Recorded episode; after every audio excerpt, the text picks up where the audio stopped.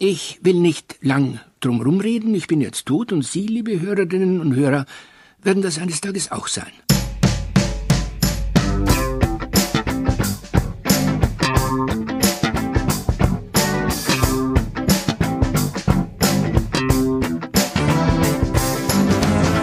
Hallo und guten Tag zur Medienwoche, dem wöchentlichen Medienpodcast mit mir, Stefan Winterbauer von Media und meinem Kollegen Christian Mayer von der Welt. Hallo, Hallo, und schönen guten Tag. Ja, wir sind in the long run, we are all dead. Irgendwann sind wir alle ja. tot. Noch sind wir beide nicht tot und wir senden noch.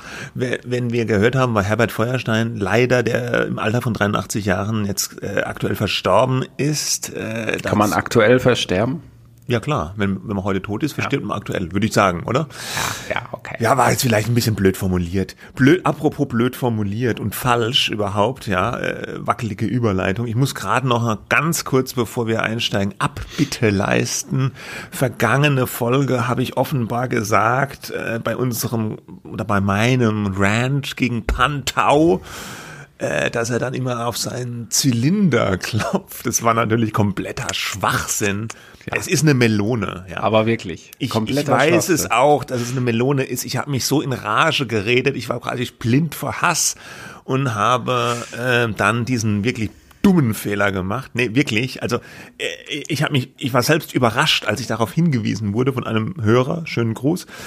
Ähm, ja, also Pantau hat natürlich eine Melone, klar. Zylinder sieht ja ganz anders aus. Sorry. Hm. Passiert halt, weil wir senden live on tape. So ist das hier. Pantau scheint da irgendwie äh, was ausgelöst zu haben. Es gab auch einen freundlichen äh, Hörerbrief, ähm, der sagte, er hätte sich genau jetzt an die erste Folge erinnern können, die wir kurz wiedergegeben haben.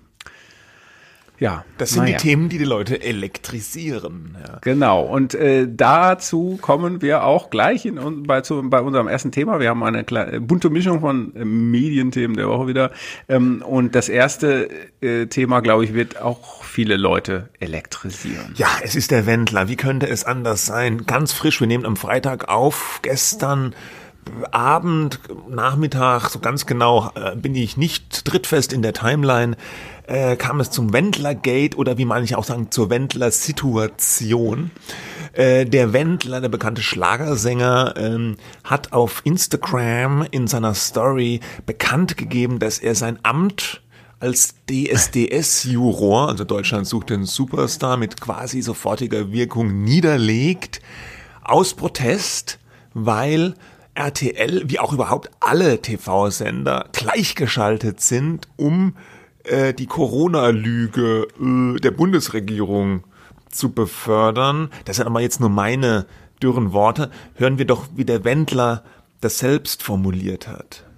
Ich werfe der Bundesregierung bezüglich der angeblichen Corona-Pandemie und deren resultierenden Maßnahmen grobe und schwere Verstöße gegen die Verfassung und des Grundgesetzes vor. Und das nicht nur alleine, sondern auch zahlreiche Mitstreiter wie Rechtsanwalt Dr. Füllmich, Professor Suraiti Bhakti sowie die Rechtsanwälte der Klagenpaten.de und zahllose andere. Nahezu alle Fernsehsender, inklusive RTL, machen sich mitschuldig, sind gleichgeschaltet politisch gesteuert.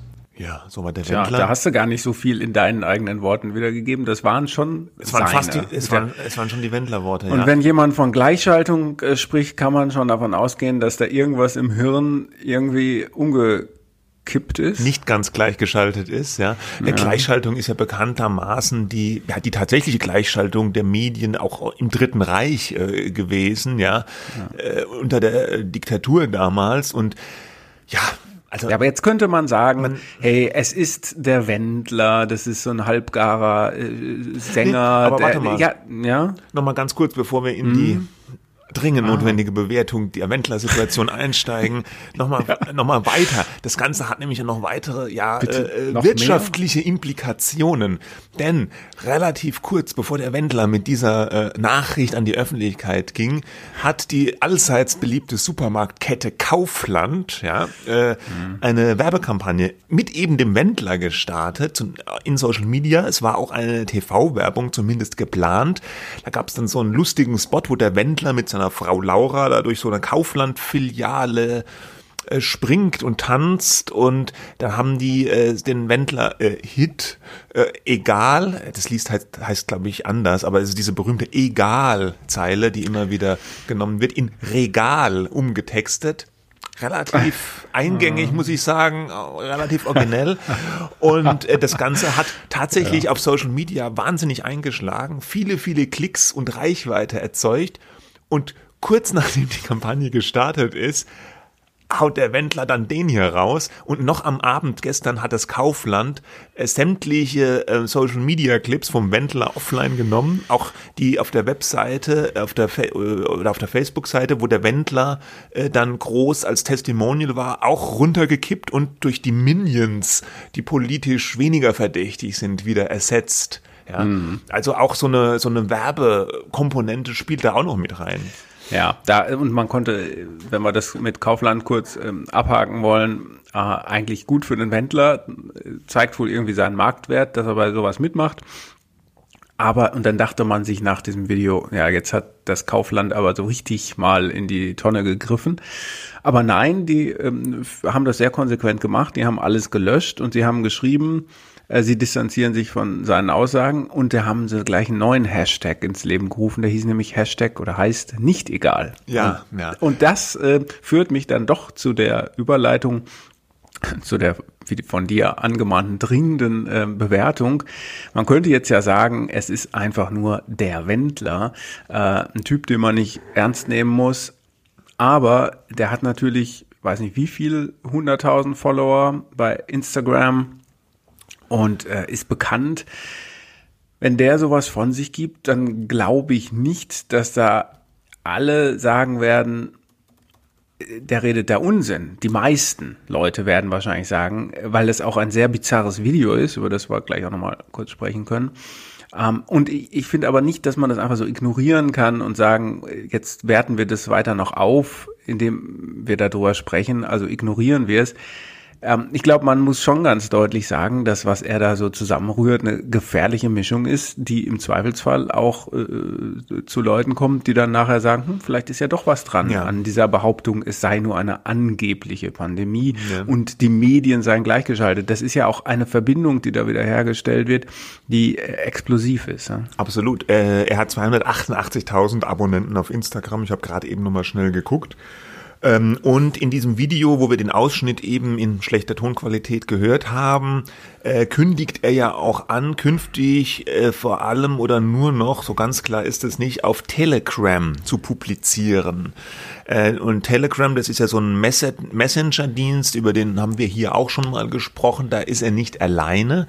Da sind auch eben die bekannten Figuren Attila Hildmann, der vegan Koch, der jetzt auch so zu einer Art Galionsfigur dieser Corona-Leugner-Bewegung, wie immer man das nennen will, geworden ist, und Xavier Naidu, der gefallene Popstar aus Mannheim, äh, die treiben sich da auch rum, verbreiten da wirklich krudes Zeug. Und in dem Video hat Wendler eben auch noch gesagt, äh, die Leute sollen ihm dann dort folgen, dort hingehen, wenn sie schlau sind, so sagt der Wendler, weil nur dort würden sie die unsensierte, ungefilterte Wahrheit bekommen. Da kann man nur mit Donald Trump sagen, schlau, Sie reden zu mir, äh, sagen, nennen das Wort schlau, das hat er zu den beiden ja, gesagt. Ja, ja, smart, you talking to me about being smart? Ja, also, man also, weiß gar nicht, das, ja. man kann, man muss sich, man, man kommt nicht umhin, sich drüber lustig zu machen, weil es so bizarr und skurril ist, aber du hast natürlich recht, es hat auch eine ernsthafte Komponente, eine bedenkliche, weil äh, letztlich für manche Menschen, schwer zu glauben, ist der Wendler aber tatsächlich sowas wie ein Idol und ein Vorbild, genauso wie vielleicht immer noch Xavier Naidu oder, oder Attila Hildmann. Naja, und Idol und Vorbild weiß ich jetzt nicht, ja, aber auf jeden Fall jemand, den ja. sie Natürlich, ja. jemand, den Sie ernst nehmen. Äh, aber lass uns noch mal kurz eine Frage beantworten, die jetzt vielleicht auch äh, hochkommen könnte. Ist dieses Video vielleicht auch einfach nur ein Fake? Das, äh, was komisch ist ist, dass er da so von so einem Zettel die ganze Zeit abliest. Er ja. guckt dann immer so, so, so zur Seite. Also da schrieb auch jemand im Spaß und ich hatte den gleichen Gedanken. Vielleicht steht jemand mit einer Pistole neben ihm, ist aber nicht im Bild zu sehen und bedroht ihn, dass er das bitte jetzt vorlesen soll. Aber er guckt jetzt nicht besonders nee. ängstlich. Er, ja. er liest offensichtlich ab, ja. Äh, mhm. Und äh, das Video, also den Ausschnitt, den wir jetzt eingespielt haben, da gibt's auch so ein bisschen komische Tonaussetzer. Ja. Ich muss sagen, ich habe das nicht jetzt von der Originalquelle äh, bei Instagram runtergezogen, sondern von Twitter. Aber ähm, es ist das Video aus seiner Instagram Story. Ich weiß jetzt ehrlich gesagt nicht, ob es diese Tonaussetzer in der Original Instagram Story auch gibt. Es klingt so ein bisschen gehackt, geschnitten. Es Komisch ist, geschnitten. Ja, ja, es ist aber wohl tatsächlich echt nach allem, was man weiß. Denn wenn man auf die tatsächlich verifizierten Seiten vom Wendler auf Instagram und Facebook geht, äh, verkündet er das da auch, ja, seinen Wechsel zu Telegram und es gibt ja auch schon diese Stellungnahmen von Kaufland und auch von RTL, ähm, die mhm. äh, aus diesen Gründen die Trennung von ihm da auch bekannt geben. Sonst hätte er ja auch die Mittel wahrscheinlich über andere Kanäle zu sagen, dass das äh, Quatsch ja. ist. Ne? Früher wechselte man von Sat 1 zu RTL oder von der RTL zur ARD, heute wechselt man zu Telegram. Ja, ja. aber das Ganze Aber auch nochmal wegen Telegram ja. und weil der Wendler sagt, äh, nur da ist es kein Fake. Es gab da auch noch so eine, so eine, so eine Verwirrung, äh, welcher, Inst welcher Telegram-Kanal dann eigentlich der echte Wendler-Kanal ist. Was auch so ein bisschen illustriert, wie schwer schwer das ist, ja. hier Wahrheit und Fake auseinanderzuhalten.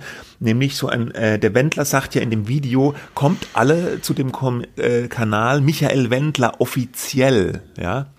Und jetzt ist es aber so, sein Kanal, typisch Wendler, heißt gar nicht da Michael Wendler offiziell, sondern der heißt, kleiner, kleiner Unterschied, Michael Wendler official, ja.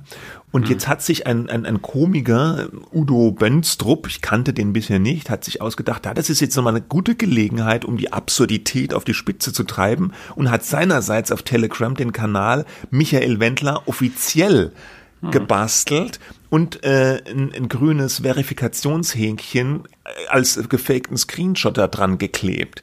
Und mhm. dieser Fake-Kanal, Michael Wendler offiziell, der ist von in kurzer Zeit von null auf fast 25.000 Follower bei Telegram hochgeschossen. Und mhm. da hat dieser Komiker allen möglichen Unsinn einfach dann reingepostet. Ja, so viel dazu, dass man bei Telegram mhm. dann alleine die Wahrheit sieht. Ne?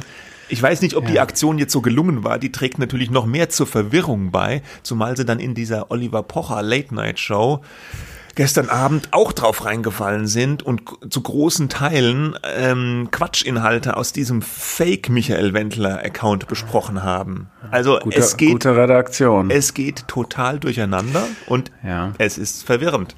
Es ist verwirrend und genau das ähm, bei allem äh, Spaß. Ich kann mir das Lachen auch nicht äh, verkneifen, aber es ist eigentlich sehr traurig. Und äh, mal ganz abgesehen von dieser Geschichte, jetzt kann man natürlich sagen, der Mensch Wendler ist mir egal, ja, weil äh, der Mensch ist jetzt kein Sympathisant, nur äh, genauso wie bei Attila Hildmann, da ist ja der Spiegel neulich mit ihm auf dem Waldspaziergang gewesen, da haben auch einige gesagt, mit dem darf man sich doch gar nicht beschäftigen. Ähm, äh, genauso fragt man sich aber irgendwie trotzdem, äh, warum? Warum? Ich meine, der ist jetzt durch Juror bei DSDS, jetzt nicht unbedingt das Lebensziel jedes Menschen, aber doch nicht so schlecht, ja.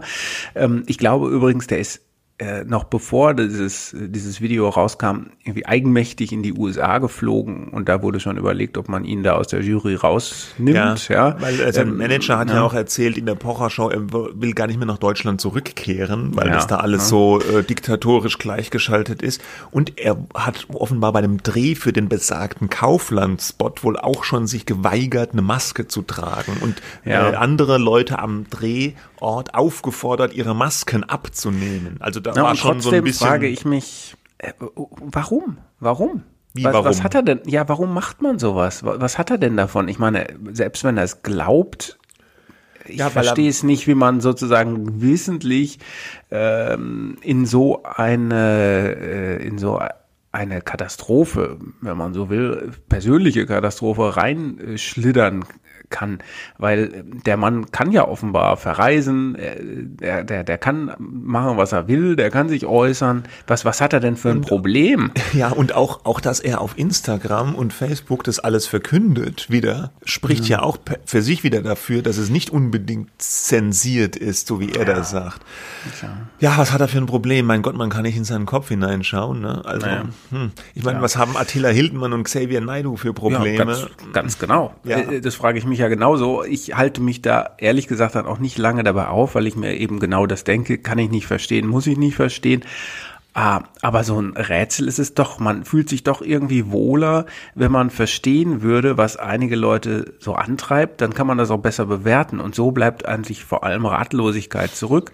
Und aber eben dann doch die er Erkenntnis, ey, wenn solche Leute da diese Story ähm, weitertragen, an, an Nutzer weitergeben, dann äh, wird die Welt wahrscheinlich davon nicht besser. Ne? Nee, wahrscheinlich nicht. Gut. Na gut. Ja. Das war die Wendler-Situation. Ja, dann äh, wollte ich ganz noch gern noch mal reden über ein sehr langes Stück von Alexander Osang, dem Starreporter des Spiegel, äh, äh, eben in jedem Spiegel über Holger Friedrich, den Verleger, den wir hier auch schon öfter mal besprochen haben. Mhm. Ja, das erschien schon in der vergangenen Woche, dieses Porträt. Acht Seiten im Spiegel hat man auch nicht alle Tage. Das fiel zusammen mit dem Jahrestag der deutschen Einheit. Und der Friedrich äh, kommt ja aus dem Osten, äh, ist dann sehr erfolgreicher IT-Unternehmer geworden, hat sich dann den Berliner Verlag gekauft und ähm, ja, äh, Osang hat das jetzt nochmal zum Anlass genommen, ein großes Stück über ihn zu schreiben. Er hatte auch das erste Interview mit Friedrich, damals im vergangenen Herbst, also vor einem Jahr ungefähr. Und ich habe mir dieses Porträt durchgelesen. Ich hatte jetzt doch nochmal das Bedürfnis, da was dazu zu sagen. Ja, dann sag was. Denn, denn äh, äh, der Grund ist ja, dass äh, wir in der Welt am Sonntag ähm, im vergangenen November ein großes Stück über ihn hatten, dass Friedrich bei IM bei der Stasi war oder für die Stasi gearbeitet hat. Das hast du ja auch mitgeschrieben mit Das habe ich zusammen. mit dem mit meinem Kollegen Uwe Müller zusammengeschrieben. Wir haben zwei, drei andere Stücke auch noch äh, zu Friedrich geschrieben. Und jetzt benutzt Osang diesen Artikel so ein bisschen als Beleg dafür oder unsere Recherchen, um zu sagen, die Ossis, die werden halt nicht anerkannt. Und das schreibt er mehr oder weniger unverblümt in diesem, in diesem Stück. Da sagt er zum Beispiel, wir hätten jetzt gleich äh, nach der Übernahme des Berliner Verlags bei der Stasi-Unterlagenbehörde angefragt, ob ähm, ob es da eine Akte gibt. Ähm, und dann sagt Osang in diesem Stück Ostler, die es zu etwas bringen, müssen Dreck am Stecken haben. Das war nicht das, was Friedrich gesagt hat, den er dann nicht zitiert so. Mhm Osang sagt es selbst. Und ähm, also ich muss, Osang ich habe da ja länger drüber. Ostdeutscher, ne? Genau. Ja. Aber ich habe da länger drüber nachgedacht und deswegen sage ich auch jetzt was erst dazu. Und äh, ich bin da so ein bisschen angefasst, muss ich sagen. Denn äh, diese Gedanken habe ich mir echt nicht gemacht. Und mhm. ich finde es auch vermessen oder ja, infam eigentlich von Osang, mir und dem Kollegen zu unterstellen, wir hätten solche Gedanken, der muss Dreck am Stecken haben. Das gehört zu einer Recherche dazu, dass man verschiedene Quellen, die Hintergründe äh, ausleuchtet, verschiedene Quellen befragt und das war ein Teil davon. Und wenn nichts dabei rausgekommen wäre, wäre nichts dabei rausgekommen. So aber fühle ich äh, sozusagen, da ist diese Unterstellung, die wollen den Friedrich nicht mitspielen lassen in ihrem Westler Verlagsding, ja. Und das nervt mich total, weil ich habe schon Dutzende, Hunderte wahrscheinlich Artikel kritisch über Westverlage geschrieben. Und ich freue mich auch, wenn ein erfolgreicher Ostunternehmer sagt, ich kaufe mir den Berliner Verlag, weil Dumont das ja auch sehr schlecht gemacht hat, muss man sagen. Mhm. Was aber nicht geht, ist, dass wenn ein erfolgreicher Ostunternehmer sich einen Verlag kauft und dann nicht sagt, dass er Mitarbeiter der Stasi war. Ja. Er, er kann ja sagen, er kann ja sagen, äh, ich habe da, ich habe da eine Vergangenheit. Ähm, da gab es ein paar Vorfälle, aber ich bin dazu gezwungen worden. Ähm, eh, das entspricht nicht meiner Natur, dieses oder jenes. Wenn er das vorher gesagt hätte, wäre das vollkommen in Ordnung gewesen. Ja, das hat er aber nicht getan und das ist die eigentliche Verfehlung und das ist auch keine Schmälerung seiner Lebensleistung und das dieses auf dieses Narrativ, das Olga Friedrich seit einem Jahr verbreitet, er der reiche Ostler, seine Lebensleistung wird nicht anerkannt. Das ist Bullshit. Natürlich hat er eine Lebensleistung. Er ist Unternehmer, er hat sowas gebracht, einer Villa am Wannsee, einer Insel in Griechenland. Alles supi. Aber äh, er hätte mal besser was gesagt vorher, denn er ist Verleger jetzt und kein IT-Unternehmer mehr. In dem das hat er Artikel nicht getan. ja interessanterweise äh, steht dann auch drin, dass ja auch andere Medien äh, die Akte von Friedrich angefragt haben, aber ich glaube dann ein bisschen später, Später, als ihr, später, ne? als, ja. als wir die Geschichte draußen Und hatten, ja. ähm, ähm, und äh, was, ich, was auch interessant ist, im Artikel steht ja auch drin, dass Friedrich, Holger Friedrich sich ja erkundigt hat, wie lange äh, die Herausgabe äh, dauert der Akte, wenn er sie beantragt, so irgendwie, ne? Und dann kommt irgendwie raus, ja, das dauert dann so sechs Monate, ja, und dann habe er sich so gedacht, das ist also die Zeit, die mir bleibt, ja. Also korrigiere mich, wenn ich das falsch gelesen habe, aber ich habe das so gelesen, dass er praktisch so eine Anfrage selber mal gemacht hat, so prophylaktisch, wie lange dauert es denn, wenn da jemand nach der Akte fragt? Das dauert dann ja vielleicht so sechs Monate. Und er hat sich dann praktisch gedacht, okay, äh, wenn jetzt die Medien anfragen, was sie ja wahrscheinlich tun werden, äh, dann dauert es äh, so ungefähr ein halbes Jahr, bis die diese Akte bekommen. Und so lange habe ich Vorsprung, war glaube ich das Wort, was in dem Artikel gefallen ist, um praktisch unvoreingenommen da äh, zu wirken. Und dann hat ihr die Akte halt aber doch irgendwie schneller bekommen und es ging alles aber viel schneller. Aber klar, nee, aber das zeigt ja, dass er äh, schon damit gerechnet hat, dass es auch rauskommt. Ne? Also dass es praktisch äh, kalkuliert war, von seiner Seite auch schon einkalkuliert war, dass das rauskommen wird. Nur die Frage war, wie, wie schnell geht es? Deswegen ist ja die, Ach, die das ist doch auch wieder eine Verschwörungstheorie. Wie lange dauert denn sowas? Und das ist jetzt schneller gegangen, weil da vielleicht irgendwelche äh, Journalisten aus dem Westen angefragt haben. Das ist alles äh, mit Verlaub aus meiner Sicht totaler Bullshit. Und ja, ich bin da voreingenommen. Ähm, aber äh, wenn du, er hätte, das habe ich auch damals schon gesagt, er hätte diese Geschichte, seine Vergangenheit total für sich nutzen können. Diese Behauptung, die er auch aufgestellt hat, er hätte diesen Verlag niemals kaufen können, wenn er vorher gesagt hätte, ja, ich war auch mal bei der EM. Das ist Quatsch. Äh, Er konnte ja äh, sozusagen auch sagen, äh, er war, er war jetzt, er war nicht der typische EM. Ja?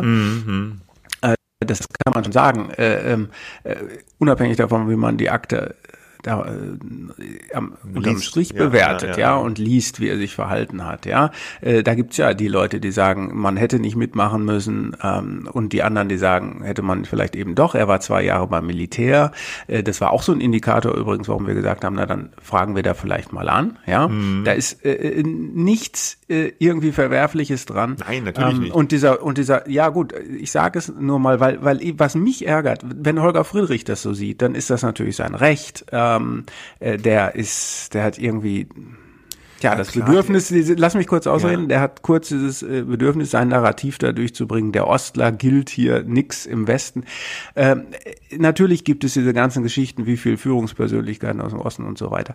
Aber äh, diese Idee überhaupt zu denken, da kommen die dann an und wollen mir was, äh, äh, wollen mir Dreck irgendwie über mich werfen, weil ich aus dem Osten bin. Das ist dermaßen, das zahlt natürlich genau auf diese Geschichte ein, die auch zum 30. Jahrestag wieder gewesen ist. Die Westler, die Ostler äh, gegeneinander, die erkennen unsere uns nicht an, da gibt's noch immer einen tiefen Graben. Ja, aber es war nicht so äh, gedacht, ja, das kann, kann man mir glauben oder auch eben nicht glauben, aber äh, das, das ist wirklich fernab und das ist auch, und, und, und was mich ärgert, ist eben, wenn Holger Friedrich das so sieht, dann ist das seine Sache. Vollkommen in Ordnung. Wenn Alexander Osang das in seinem viel gelobten Acht-Seiten-Porträt einfach unkritisch übernimmt, diese Version, dann finde ich, das ist, äh, fehlt da einfach journalistische Distanz.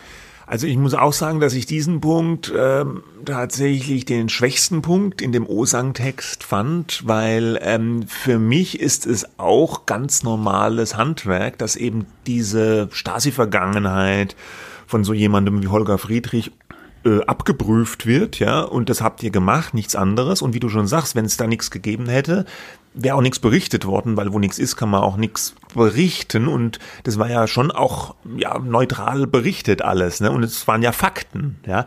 Und das hat ja auch dadurch, dass der Berliner Verlag so eine besondere Geschichte hat, auch eine total nochmal höhere Relevanz als ohnehin schon, ja, weil der halt früher als alter DDR-Verlag äh, von der Staatssicherheit, jetzt sage ich mal einfach, durchseucht war, ja, und es da schon verschiedene Aktionen gab, die Vergangenheit aufzuarbeiten. Und natürlich war das eine totale Fehleinschätzung von dem Friedrich, dass er gedacht hat, er lässt es erstmal unter der Decke und es wäre viel, viel schlauer gewesen, wie du gesagt hast, das, wie man so schön sagt, proaktiv ja, äh, zu spielen und sagen, ich kaufe jetzt hier diesen Verlag, der hat so eine Vergangenheit. Ich habe übrigens auch hier äh, meine Vergangenheit, äh, äh, auch dann ein Stück mit davon, da war dieses und jenes, das war so und so, ich war damals in folgender Situation. Damit hätte er natürlich so eine Art Kommunikationshoheit gehabt und das Ganze ja in seinem Licht auch ein bisschen darstellen können.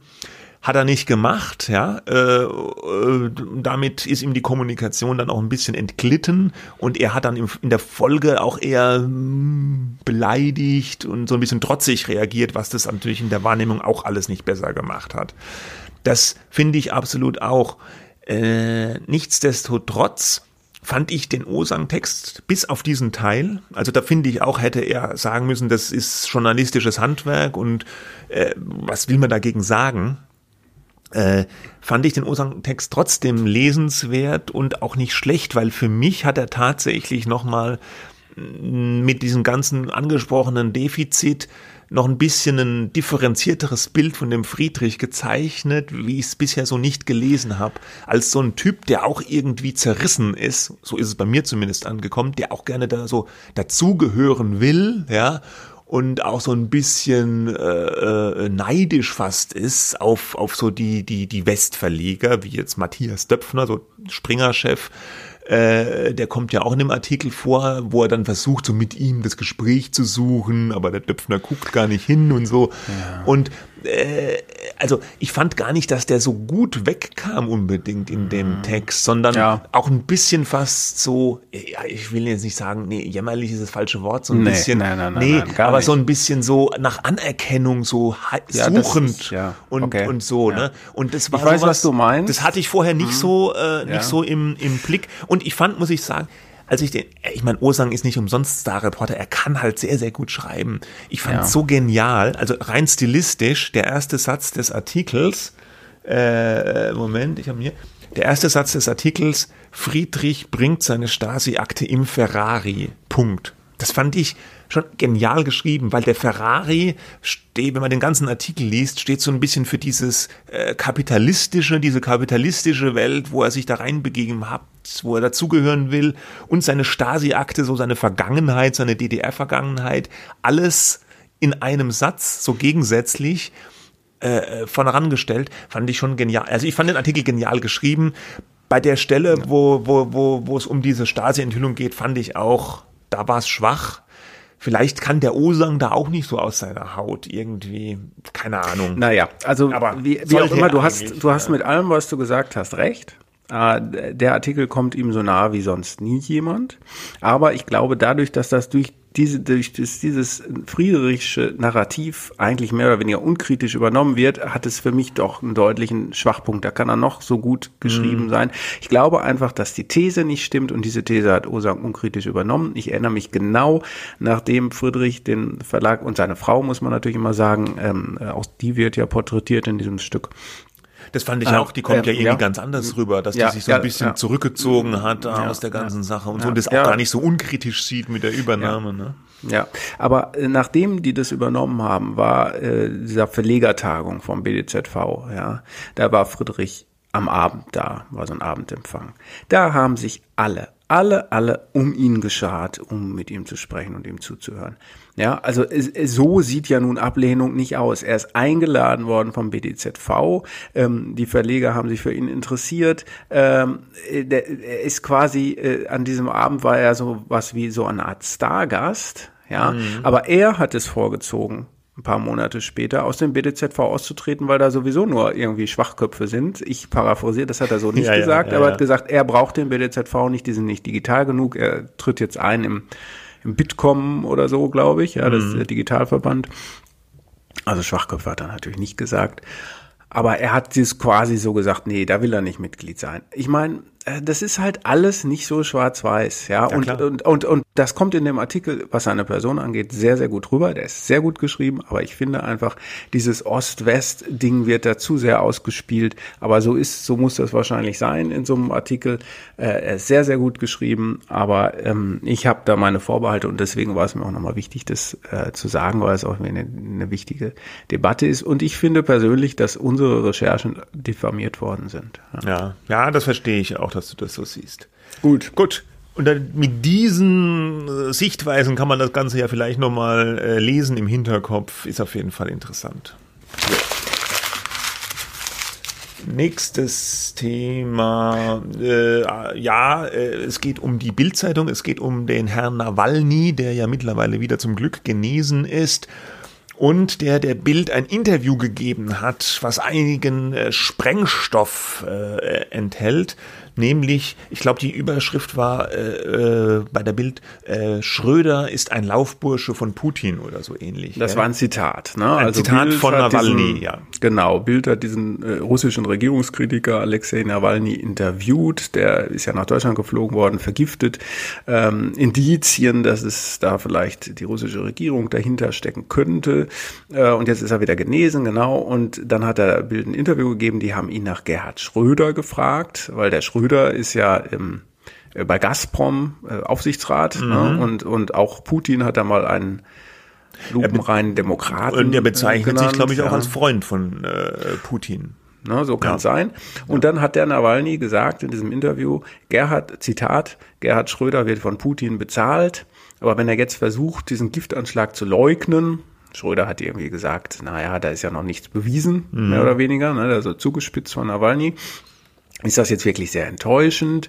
Das eine ist, Putins Lobbyist zu sein, also meint der Schröder mit, doch jetzt versucht er Mörder zu beschützen. Ähm, und dann sagt er noch etwas weiter später, jetzt ist Schröder ein Laufbursche Putins, der Mörder beschützt. Und mhm. daraufhin ist Schröder äh, ist, sauer gewesen. Da ist ja? Schröder mal die, die, die Bratkartoffelpfanne vor Schreck aus der Hand gefallen und äh, er hat auf Instagram ein Posting abgesetzt. Auch interessant, dass der Altkanzler jetzt auch so, nee, LinkedIn war's, äh, auf LinkedIn ein Posting abgesetzt. Aber Instagram ist er auch. Ja, ich weiß nicht, seine Frau äh, ist auf Instagram und so, fotografiert okay. ihn da ständig. Ob er selber da ist, mhm. weiß ich jetzt gar nicht. Ja, ja. Ähm, aber ja, interessant, dass eben der Altkanzler auch so in Social Media unterwegs ist. Jedenfalls hat er da eine Stellungnahme abgegeben, sich bitter beklagt über diese Falschbehauptungen, die seine Persönlichkeitsrechte verletzen würden und angekündigt, juristische Schritte einzuleiten, und zwar gegen auch die Bildzeitung, obwohl die ja nur in Anführungsstrichen ein Interview geführt hat und praktisch das, was der Herr Nawalny gesagt hat, wiedergegeben hat. Aber es gibt ja im deutschen Presserecht dieses schöne, äh, diesen schönen Passus der sogenannten Verbreiterhaftung. Das heißt, ein Medium haftet auch für die Verbreitung von Falschaussagen, ja, weil das Medium muss, auch wenn ein Interviewpartner oder ein Zitatgeber irgendwas sagt, ja, was als Tatsache äh, hinstellt oder behauptet, ist das Medium in der Pflicht, sozusagen das zu überprüfen, ob das auch wirklich eine Tatsache ist. Und äh, wenn äh, das Medium jetzt eine falsche Tatsachenbehauptung in Form einer Interviewaussage verbreitet, steht das Medium selbst auch mit in der Haftung. So. Genau, und er sagt quasi, der Schröder wird von Putin bezahlt, ja, mhm. und äh, er ist ein Laufbursche Putins, der Mörder beschützt. Ja. ja. Ist das jetzt äh, sozusagen dann, äh, ist das dann richtig, dass Schröder sagt, ja, das ist ein dass Streit. ja weg, äh, weggelöscht haben. Ja, das ist ein, ein Streitfall. Also Axel Springer, dein geschätzter Arbeitgeber, hat erklärt äh, beim Kress, das ist so ein Mediendienst, dass äh, eine Abmahnung von Herrn Schröder vorliegt, aber dass es sich um ein Interview handelt und um eine Meinungsäußerung. Es sei keine Tatsachenbehauptung, sondern eine Ansicht von Herrn Nawalny, die er selbst. Aber der hat doch gesagt, ja, er wird von Putin bezahlt. Ist ja, ja. eine Tatsachenbehauptung? Ja, ja. Weiter geht's. Das Zitat des Springersprechers. es sei keine Tatsachenbehauptung, sondern eine Ansicht von Herrn Nawalny, die er selbst als nicht belegt sondern eindeutig als Erfahrungswert kennzeichne. Und nochmal jetzt ein wörtliches Zitat aus dem Bildinterview. Er hat nämlich auch gesagt, der Nawalny, Das ist meine persönliche Meinung als Anwalt, der Rosneft und Gazprom mehrere Jahre lang untersucht hat. Ich habe keinen Dokument, auf dem schwarz auf weiß steht, hier, Herr Schröder, das ist Ihre Aktentasche voller Geld, aber ich habe keinen Zweifel daran, dass Herr Schröder verdeckte Zahlungen bekommt. Also, das Ganze ist jetzt, finde ich, keine presserechtlich ganz eindeutige Sache. Weil das, was du vorgelesen hast, die Aussage ist mhm. meiner Auffassung nach natürlich eine Tatsachenbehauptung, ja. Aber in einem späteren Zitat im Interview sagte Nawalny wiederum, das ist jetzt keine Tatsachenbehauptung, sondern das ist meine Meinung, ja. Basierend auf oder Erfahrungswerten, oder ja, sowas, ne? auf, äh, die ich habe, mhm. ja. Ich habe mhm. keinen Zweifel daran. Hm also ich denke, sowas, das geht dann unter Umständen vor Gericht und es muss dann gerichtlich geklärt werden. War das jetzt? Ja, ist interessant. Ne? Wenn ich eine Tatsachenbehauptung, ja. genau, manchmal sagen wir ja auch Sachen so und so und dann sagt man, ah, aber ich weiß es gar nicht ganz genau. Mhm. Und dann relativiert man das so ein bisschen. Im Gespräch kann das manchmal passieren. So ein Interview wird natürlich autorisiert. Ja. Es könnte natürlich so eine Art Absicherung sein, dass man dann sagt, äh, sagen Sie, also ich meine, ich sage jetzt lieber nochmal, dass das meine Einschätzung ist, äh, aufgrund von Erfahrungswerten, weil natürlich und äh, da kommen wir natürlich zum etwas heiklen Punkt für Herrn Schröder. Der Nawalny ist äh, nachweislich vergiftet worden. Ja, äh, es gibt äh, Indizien, keine Beweise. Ähm, und jetzt geht er, äh, sagen, gegen Bild zwar vor und nicht gegen Nawalny, aber damit auch letztlich gegen Nawalny.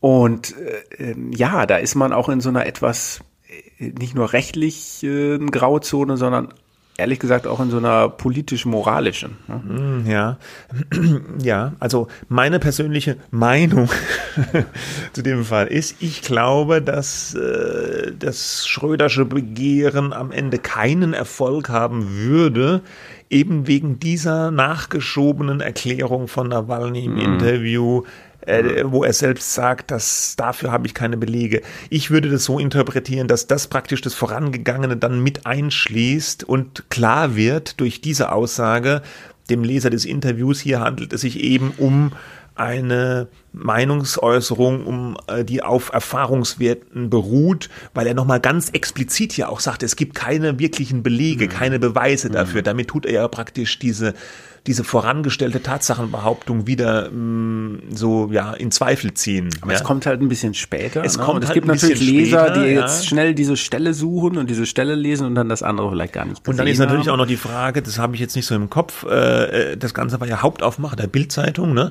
Mhm. Ich vermute jetzt mal, dass diese einschränkenden, dieses einschränkende Zitat nicht auf der Titelseite ist, sondern dann im Hauptteil des Interviews. Und das ist ja manchmal für so Gerichtsentscheidungen auch noch entscheidend ob der, der Leser, der jetzt nur die Titelseite liest, äh, was der für einen Eindruck gewinnt und so. Mhm. Also ich kann es nicht abschließend, es ist kein glasklarer Fall, glaube ich. Ob, ob Schröder hier gewinnen würde oder nicht, wäre spannend zu sehen, wenn das vor Gericht geht, was da, was daraus ja. entschieden wird. Und, und vielleicht müsste man sagen, ich, ich finde es nachvollziehbar, wenn man so einen Vorwurf hat, ich werde von jemandem bezahlt, von dem ich vielleicht nicht bezahlt werde, jedenfalls nicht direkt, ja, ähm, dagegen vorzugehen. Aber manchmal ist es auch besser, nicht zu machen. Es gibt ja diesen Streisand-Effekt. Ähm, dass in dem Augenblick, wo man dann gegen was vorgeht, dann wird es erst richtig haarig für ja, einen. Ne? Wobei in dem ist, Fall, finde ich, greift er gar nicht so sehr, weil natürlich hat die Bild immer noch eine große Reichweite und viele Leute haben bestimmt diese Schlagzeile mitbekommen, so Schröder ist ein Laufbursche mhm. Putins und mhm. diese jetzt, die Diskussion, die wir jetzt führen, die auch teilweise schon in anderen Medien geführt wird, ist, glaube ich, eher so ein bisschen eine Fachdiskussion, so presserechtlich, mhm. darf man das, geht das? Also ich glaube, dass das der, in Anführungsstrichen, normale Leser gar nicht so weiter mitbekommt. Insofern kann ich das fast schon verstehen, dass Schröder hier vorgeht, aber Erfolgsaussichten schauen wir mal. Okay. Gut, nochmal eine kleine Fachmeldung, äh, eine Fachfachmeldung sogar. Wir hatten neulich ja schon mal gesagt, äh, die Süddeutsche Zeitung baut Stellen ab in der Redaktion, 55 Stellen und dieses Sparspiel geht leider weiter in den Medien. Die Handelsblatt Media Group Da hat Media, äh, also mein Arbeitgeber, auch mal früher dazugehört, aber schon einige Zeit jetzt äh, nicht mehr. Die baut auch ab, muss auch sparen. Äh, die bauen Stellen ab in der Redaktion, beim Handelsblatt und bei der Wirtschaftswoche, stellen aber auch ein paar Leute neu ein, haben sie angekündigt, bauen aber doch deutlich mehr ab. Und sie verkaufen auch ihren Fachmedienverlag. Da gehören so Medien dazu, die jetzt der äh, Normalleser nicht so kennt. Also die Absatzwirtschaft zum Beispiel ist so eine Fachzeitschrift. Aber gehören die dazu? Wird das verkauft? Das, das habe ich jetzt gar nicht gelesen. Nee, ich habe es auch nicht gelesen. Normalerweise mhm. gehören die, glaube ich, dazu. Das war aber nicht in der Pressemitteilung, mhm. war die ja. nicht erwähnt. Äh, das heißt, das weiß ich jetzt gar nicht so genau. Mhm. Müsste eigentlich, aber wie gesagt, bin ich auch auf dünnem Eis. Aber es gehören dazu auf jeden Fall so Hammerzeitschriften wie der Betrieb, ja, oder Wirtschaft und Wettbewerb Corporate Finance, ja. Äh, ja, also, Im Zweifelfall verdient man mit solchen äh, mhm. Zeitschriften natürlich noch Geld. Ne? Ja, das sind halt schon jetzt ein hart, anderer Fachverlag, genau, die kosten viel. Fachzeitschriften, die wirklich ja. nur jetzt äh, Steuerprüfer oder Betriebswirte interessieren, die ganz geringe Auflagen haben genau. und aber im Zweifel sehr, sehr teuer sind im Bezug, ja. ja. Und gekauft hat das Ganze die Dr. Otto Schmidt Gruppe. Äh, Vor allem Dr. Otto Schmidt. Na, für so Sie viel, noch Dr. Für Otto, Sie Dr. Schmidt. Otto Schmidt. Ja. Ich kannte ja. die bisher jetzt nicht so. Die machen auch so Fachverlage, aber sind wohl auch im Buchbereich hauptsächlich tätig. Naja. Und die Handelsblattgruppe sagt halt, sie wollen sich auf ihre Kernmarken fokussieren, wie es so schön heißt. Also Handelsblatt und Wirtschaftswoche. Aber man sieht auch hier, der Umbau bei den Medien, er geht weiter und weiter hoher Spardruck. Ja. Leider. Gut. Und wir greifen noch ein Thema auf, was wir vergangene Woche schon kurz hatten, diesen Google News Showcase. Das ist äh, ein neues Angebot von Google, aber Teil von Google News, äh, wo ausgewählte Medien, die mit Google einen Lizenzvertrag abgeschlossen haben, nochmal ihre Inhalte ein bisschen schöner darstellen äh, können sollen. Die sollen sogar dann nachher auf Google News zu sehen sein. Das sind wie so, so Panels nennen die das, äh, wo dann verschiedene Artikel zu einem Thema beispielsweise äh, zusammengefasst sind. Und äh, da versprechen sich die Verlage davon eine bessere Sichtbarkeit, äh, dass, dass sie da noch mehr äh, Leser und Nutzer bekommen, dass man vielleicht sogar neue Abonnenten bekommt und so weiter. Und eine Milliarde haut Google dafür raus ähm, an bisher 200 Publikationen, 50 in Deutschland und da haben wir schon vergangene Woche festgestellt, hm, ein Zufall kann das eigentlich nicht sein.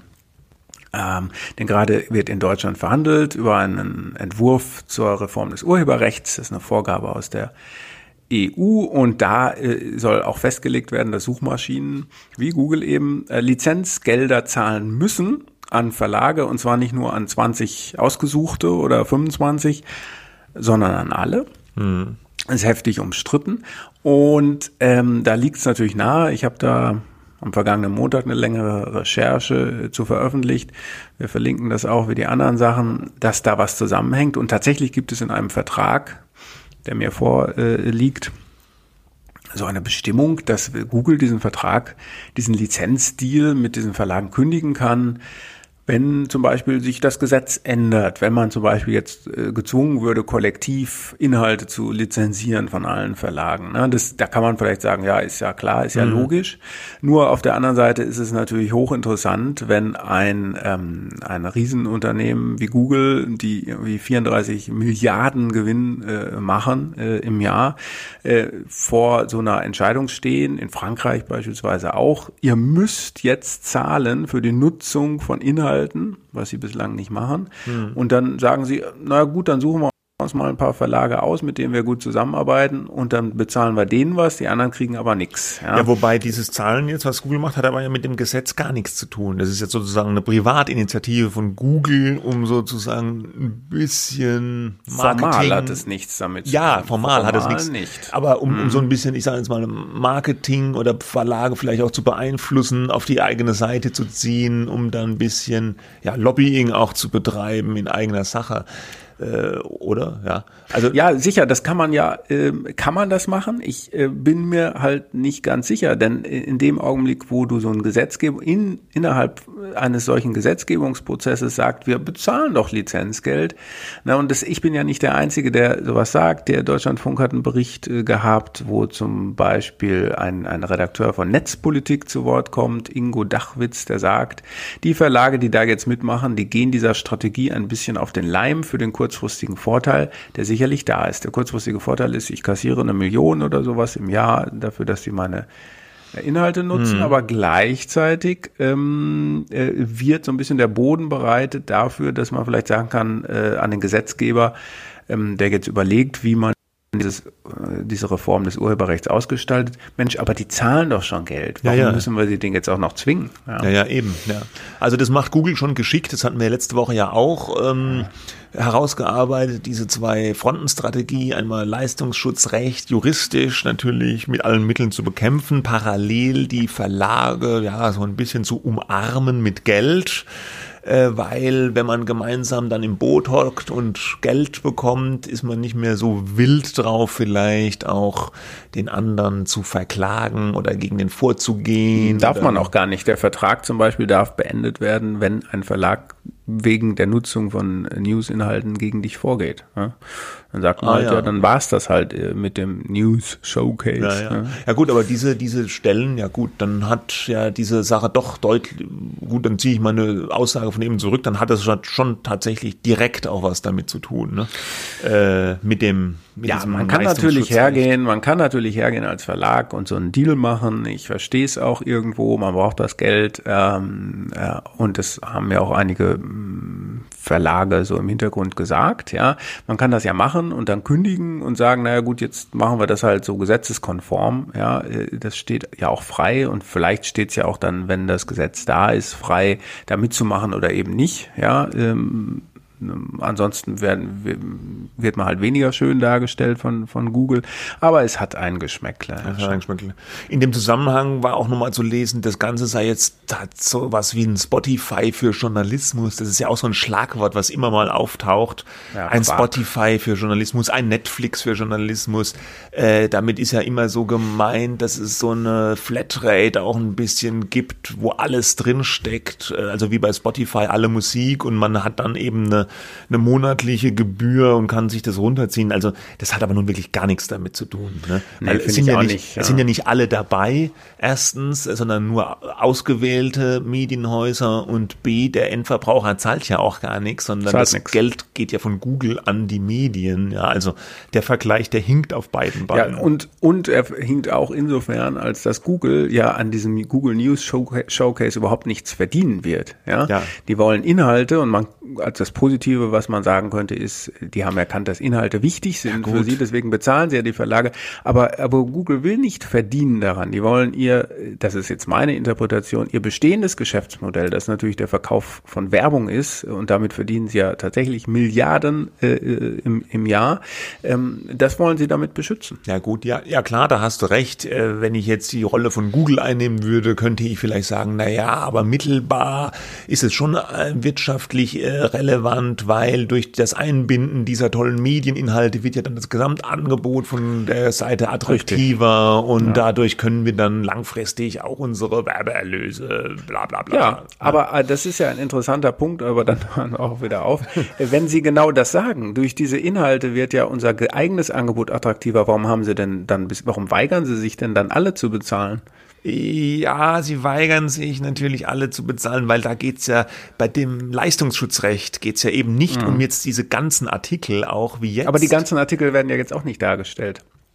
Sie lizenzieren ganze Artikel, aber sie stellen ja trotzdem bei diesem News Showcase auch nur einen ganz kurzen Ausschnitt dar und du wirst dann ja weitergeleitet auf äh, das Verlagsangebot. Äh, ja, aber äh, trotzdem lizenzieren sie das, ja. Ne? Ja, gut, ja, aber ja, aber wenn, wenn aber, sie das jetzt so machen, aber, aber wenn sie die ganzen Artikel darstellen. Die wollen würden, doch bei diesem News Showcase mhm. nicht so Snippets zeigen, wie wo der Streit beim Leistungsschutzrecht geht, oder? Da geht es doch nicht nur um zwei, Aber das ist Sätze. doch nicht der ganze doch, aber das ist doch nicht, mhm. hast du dir das schon mal angeguckt, was sie da zeigen? Bei dem? Nein, ehrlich gesagt ja, nicht. Aber ich ja, habe es so verstanden. Auch kurz, dass ne, ist aber nicht so. Aha. Sie zeigen keine ganzen Artikel, sie verlinken auch nur. Es sind Ausschnitte, die die Verlage aber ansprechender gestaltet selber auswählen können. Mhm. Ja, aber, aber am Ende ist es nichts anderes als ein kurzer anderes und dann kommst du auf die Verlagsseite. Tja, mhm. what's ja. the difference? Ja. Ja gut. Na gut. Äh, okay. Also das ja. weiß ich jetzt nicht. Ich bin bisher davon ausgegangen, dass das ein bisschen ausführlicher ist wie bei den Suchtrefferseiten. Not. Weil da geht es ja darum, um diese sogenannten Snippets immer, um diese kleinen Textausschnitte, die mhm. aus einem Satz oder noch nicht mal teilweise einem Satz und ein paar Worten bestehen. Und da wollen ja dafür aber die Verlage Lizenzgebühren für diese kleinen Textausschnitte. Ja. Ne? Und. Äh, da ist es ja immer so, dass man sagt, wo ist denn hier die, die Schöpfungshöhe überhaupt? Kann man für mhm. so einen Mini-Ausschnitt überhaupt eine Lizenzgebühr verlangen? Aber wenn ich das dann doch richtig verstehe, ist, das hast du ja auch gesagt, ist ja jetzt der, der, der, der Lizenzfall im Falle von diesem Showcase, aber der ganze Artikel. Richtig, der ganze Artikel wird lizenziert, aber er wird nicht auf der Seite von Google äh, benutzt. Ja, aber das ist ja dann aber trotzdem auch schon wieder ein Unterschied. Ne? Weil in dem Moment, wo ich den ganzen Artikel lizenziere, könnte ich ihn ja trotzdem theoretisch. Ja, das ist ja wahrscheinlich anzeigen. der Trick an der Sache, ja. sag ich jetzt mal ja. voreingenommen. Ja. Okay. okay, it's complicated. It's complicated. Ja. Und ein und trauriges damit, Thema ja. zum Schluss. Herbert Feuerstein ist gestorben jetzt diese Woche. 83 Jahre wurde er alt du und ich, wie unsere Generation, so, sage ich jetzt einfach mal, wir kennen ihn vor allem, glaube ich, aus Schmiteinander äh, ja. zuerst, ne? Ja. obwohl er natürlich unser, 94, unser beider Leben ja. unter Umständen schon viel früher geprägt hat, ohne dass wir das wussten, dass es Herbert Feuerstein ist, weil er war ja auch viele, viele Jahre lang Chefredakteur des deutschen Mad Magazins, hat es mehr oder weniger im Alleingang auch vollgeschrieben, wie es heißt. Und also mir geht es zumindest so, mich hat Mad schon in der Kindheit und Jugend sehr stark begleitet. Hast du das auch gelesen? Ich habe das auch gelesen, äh, nicht im Abo oder so, aber immer mal wieder. Was was toll war, äh, waren so diese Filmparodien, die waren glaube ich aber aus den USA übernommen, aber die Texte, die Texte sind halt eingedeutscht gewesen. Ne? Ja, ja. Ne? Und und so ein paar Figuren sind vielleicht auch äh, von ihm da eingeführt worden äh, für Deutschland. Ähm, 20 Jahre hat er das, äh, mhm. glaube ich, gemacht. Und er war, das hatte er jetzt in einer Sendung, äh, über die wir vielleicht gleich noch kurz sprechen, ähm, erzählt. Er, war auch da beteiligt. Ne? Er muss ein tolles Leben gehabt haben, äh, hat das aber dann irgendwann Anfang der 90er so aufgegeben, diesen Job, weil er dann im Fernsehen bekannter wurde. Ähm, da, ich glaube, Miteinander lief so 90 bis 94, habe ich im Kopf. Das weiß ich gar nicht mehr. Ja. Also erstaunlich äh, kurz, ja. so rückblickend, ja. ja. So im, im, ja. Wenn wir so zurückschauen, im, im Kopf denken wir, das lief ewig und, und das war für einen selber schon so ein Fernseh-Highlight immer. Also Harald Schmidt Total. und Herbert Feuerstein, wirklich anarchisches TV, wie man es heute nicht mehr so kennt, ja. Die haben da mein Gott, was soll man da sagen? Das kann man schwer beschreiben. Das müsste man sich, gibt es in den Mediatheken oder auf YouTube wahrscheinlich? Das wahrscheinlich müsste man YouTube, sich, Mediatheken ja nicht. Äh, müsste man sich nochmal anschauen. Die haben da wirklich ein irres Zeug gemacht.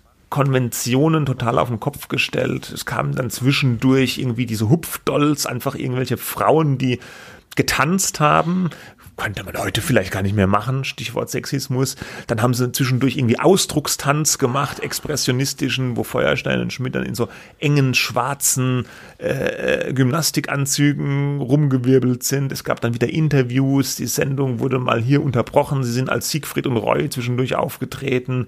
Also das war wirklich jede Folge ein Feuerwerk an Ideen und, an, und Witzen und super originell, man wusste nie, was einen erwartet in so einem Interview. Und die beiden haben sich vor allem nicht gemocht. Ja? So heißt so es nicht. immer, so richtig ja. nicht. Es hieß ja. immer so eine Hassliebe oder so, mhm. aber so ganz grün waren die sich nicht. Die Rollen waren wohl so verteilt, als Feuerstein, dass immer einer, der akribisch vorbereitet haben soll, äh, geprobt und so. Und Schmidt soll ja das Prinzip auserkoren haben. Das habe ich jetzt in einem Interview mit dem damaligen äh, Regie. Ähm, Mitarbeiter, diesem Wolperts, äh, äh, gelesen bei Übermedien. Schmidt hatte ja wohl das Motto ausgerufen, zu Gast in meiner eigenen Sendung und war immer komplett unvorbereitet, nicht gewusst, was ihn erwartet und das habe ihn dann dazu befähigt, eben so kritisch, also einfach äh, den Feuerstein auch runterzuputzen, dass es alles jetzt scheiße ist und schlecht läuft hier und so. Ja. Und das war so ein bisschen die Rolle auch. Der Feuerstein war immer so der Prügelknabe vom Schmidt, der dann ja. an seinem Tischchen da gedroht hat. Aber das war natürlich Absicht, das war Konzept dieser Sendung ja. und hat sehr, sehr gut funktioniert. Wenn man sich das nochmal angucken kann, und das gibt es auf jeden Fall, äh, ein Jahr lang jetzt in der Mediathek des WDR, das ist eine, eine Sendung, ähm, die Klaus-Michael Heinz äh, gemacht hat, ähm, der auch Redakteur, glaube ich, von Schmiteinander war beim WDR. Ähm, und äh, das heißt, Herr Feuerstein schreibt seinen Nachruf und lebt noch 2091 Tage. Und der Hintergrund ist, dass im Januar 2015 der Feuerstein, ähm, also mit 78, äh, bei w für WDR 5 seinen Nachruf eingesprochen hat. Und das war wie so eine moderierte Radiosendung. Mhm wo er eben diesen Spruch, den wir am Anfang gehört haben, gebracht hat, ich will nicht lang drum herum reden, ich bin jetzt tot und Sie werden es auch irgendwann sein, liebe Hörerinnen und mhm. Hörer. Und er hat das schon quasi präventiv gemacht und diese Sendung durfte erst jetzt ausgestrahlt werden. Genauso wie dieser Fernsehfilm, für den ihn Anke Engelke in seinem Haus in Erftstadt, glaube ich, äh, besucht hat. Ja, mhm. und da sind ganz viele Ausschnitte drin. Habe es mir gestern nochmal angeschaut von Schmiteinander, auch von anderen äh, Sendungen. Er war auch in dieser Rateshow Psst, ja, ja äh, oder, wo man glaube ich dann Beruf auch, oder sowas raten muss. Feuersteins Reisen hat er auch noch gemacht. So genau. Also das äh, gibt in einer Stunde ein ganz schönes ähm, Bild dieses Mannes. Und jetzt ähm, finde ich das eben auch an sich außergewöhnlich, dass jemand äh, hergeht und sagt, äh, ich nehme das jetzt mal auf und ich weiß aber gar nicht, wann ich sterbe, hat er zum Schluss auch gesagt. Naja, ich weiß halt nicht, wann es gesendet wird, aber vielleicht ist es auch besser so. Äh, tschüss, das war's dann. Mhm. Und äh, wenn man sich das so anschaut, äh, merkt man, dass der Feuerstein sich schon sehr lange mit seinem Tod beschäftigt hat. Das ist so eine Art Lebensthema. Der hat sehr viel Unterschiedliches gemacht in seinem Leben. Aber er war so eine Art unterhalterischer Nihilist eigentlich. Der hat immer gesagt, wir sind nichts, ja. wir bedeuten nichts. Wenn wir gehen, dann sind wir ein Nichts. Ja, das sagte er ja auch in dieser ja. Radiosendung, auch ziemlich am Anfang gleich nochmal, dass das alles ja überhaupt keine Bedeutung hat in diesem Universum, was auch keine Bedeutung hat, was es noch ganz viele Paralleluniversen gibt und so weiter. Ja, ja. Genau. Ja, und das, das macht das Ganze, also der war mehr als so ein äh, Unterhaltungsfuzzi, der mit Alice Schwarzer und Harald Schmidt in so einer Rateshow äh, saß. Ähm, aber ich fand das dann, ich meine, einerseits ist, zeugt es natürlich von so schon, schon Mitteilungsdrang, wenn man seinen eigenen Nachruf aufnimmt und der dann am Tag nach seinem Tod ausgestrahlt wird. Aber ich glaube, das war bei ihm nicht so ein Geltungsdrang, sondern einfach sowas, um nochmal zu sagen, es ist halt auch alles nix, ja. Aber er hat sich damit beschäftigt, ja. Mhm. Und er wollte auch, ähm, glaube ich, er hat sich viele Gedanken über den, den Tod gemacht und das ist so ein typisches Beispiel für so einen Unterhaltungskünstler, der nach vordergründig für den oberflächlichen Zuschauer immer witzig war, aber äh, bei dem ist halt auch offenbar ja, viel Beschäftigung eben mit den tieferen Dingen des Lebens ja, gegeben. Und das hat. sind ja häufig nicht die schlechtesten Unterhaltungskünstler, bei denen das der Fall ist. Ne? Nee. Also irgendwie, man merkt es auch in der ganzen Branche und so, dass jeder, fast jeder, den, man, den ich kenne oder so, wenn man sagt, oh Gott, der Feuerstein ist gestorben, hatte irgendwie auch so das Gefühl, der würde ewig leben. Also ohne dass dass, dass ich mich jetzt ständig mit Herbert Feuerstein beschäftigt hätte, ja, sondern aber irgendwie hatte ich das nicht auf dem Zettel, dass der Mann schon so alt ist, wobei gut 83, manche leben da auch noch lange, ja. Äh, war total überrascht, ja, dass der gestorben ist und bei fast allen so aus dem Bekanntenkreis oder so, so, ach Gott, nein, wie traurig mhm. und der Feuerstein und so. Und dann kommt, dann kommt sofort die, das Gespräch, ach, damals Schmiteinander und das Mad-Heft und Feuersteins Reisen und so und äh, so schade, ne? Also, ja, aber schon. Es ist schade vor allem, dass wir uns mit so Dödeln wie dem Wendler beschäftigen ja, müssen. Genau. Ähm, ja. ja. Das ist ein anderer, ein andere, ein anderes Universum, ja, an Unterhaltungskünstler, falls man das äh, überhaupt sagen kann. Wobei das ja auch so drollig war beim Wendler, da machen wir vielleicht die Klammer jetzt zum Anfang, wie er sich am Anfang in seinem Video darstellt. Ähm, und einführt für alle, die mich nicht kennen sollten. Ich bin Autor, äh, Publizist, Musiker äh, verschiedener Werke. Also er sagt tatsächlich, er ist äh, Komponist verschiedener Werke. Ja, also mhm. Tja. Das so kann man das wäre, auch sagen. Das wäre Feuerstein, obwohl der auch ausgebildeter Musiker äh, war, klassisch gebildet, wahrscheinlich so nicht über die Lippen gekommen. Tja. Gut. wir machen den Sack zu für heute. Das war ein bisschen Übrigens, eine. äh, übrigens, mehr- eine Sache muss ich noch kurz Ja. sagen. Wir haben, äh, du hast das einmal gemacht in dieser Sendung und ich auch. Dieses Hm. Und das ist auch von Stimmt, Feuerstein. das ist nee, von das ist von Schmidt. Das ist von Schmidt. Ne? Oder aber Schmidt und Feuerstein beide. die glaube- haben in der Schmiteinander-Sendung. Hm, schauen wir mal, ob das stimmt. Ja, ich glaube, die haben das beide gemacht, ja. Ja, beide- Aber ich habe so, im, zumindest habe ich das genau im, im Kopf, wie Feuerstein das macht. So, hm, Ja, das glaube ich im, beide. im Ohr auch, ja. Okay. Also, alle- alles Gute, Herbert Feuerstein, wo immer Sie auch sind. Wir beenden diese Sendung äh, mit dem Wunsch für ein schönes Wochenende. Das war ein bisschen improvisiert. Was heißt improvisiert? Wir hatten diese Nein. Woche kein großes Thema. Vielleicht Nichts ist es dem einen oder anderen aufgefallen. Es war mehr so ein bisschen Freestyle durch die Woche. Darf auch mal sein. Schönes Wochenende. Bitte schreiben an medien-woche at media.de oder medien-woche at welt.de. Bitte Sternchen geben, gerne fünf. Wir hören uns nächste Woche wieder an dieser Stelle. Bis dann. Tschüss. Tschüss.